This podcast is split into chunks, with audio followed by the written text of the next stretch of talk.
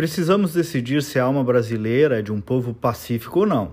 Eu tenho uma hipótese. Sim, Majoritariamente, sim. O Brasil é um país plural, que convive com as diferenças, que dá espaço para todas as expressões e se abastece dessa diversidade. Assim é a alma da nação. O Rio Grande do Sul, idem. O Estado, tido por isso e por aquilo em termos de preconceito, já elegeu para governador, por exemplo, negro, mulher, gay, gringo, missioneiro, cristão, ateu, empresário, empregado, jovem, velho, professor, aluno. Há manifestações de intolerância, claro que há, aqui e acolá, de todas as espécies e para todos os lados, inclusive intolerância reversa.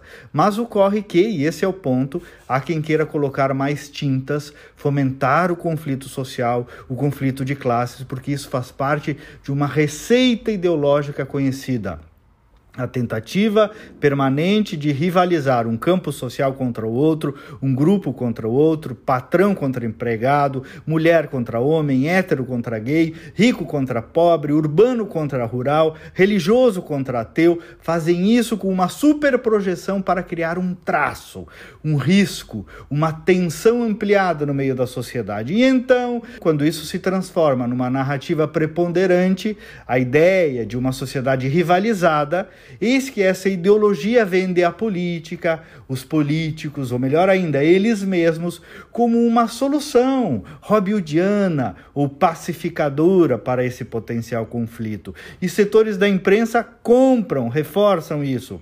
Vocês entendem o que eu quero dizer? Conflitos existem, claro, preconceito também. Só que esse pessoal se abastece desses conflitos potencializa, transforma como regra, coloca todo mundo como culpado numa vala comum do preconceito, faz você se sentir uma espécie de criminoso social e se apresentam como grandes agentes pacificadores, comunistas pró-liberdade, pró-gays, pró-negros, pró-trabalhadores, pró-paz. Só que não, só que não. Tente um negro dizer que não é de esquerda para você ver como tratam.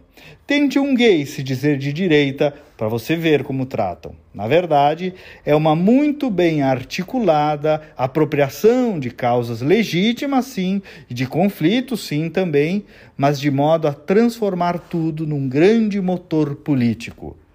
Digo tudo isso não para diminuir a dor de quem sofre preconceito, pelo contrário, mas para alertar que essa dor não pode ser gasolina política de um oportunismo velho, covarde, surrado, e que não só nunca resolveu conflitos, como os piorou enormemente. Fiquem atentos, fiquem atentos. Até amanhã e vamos com fé.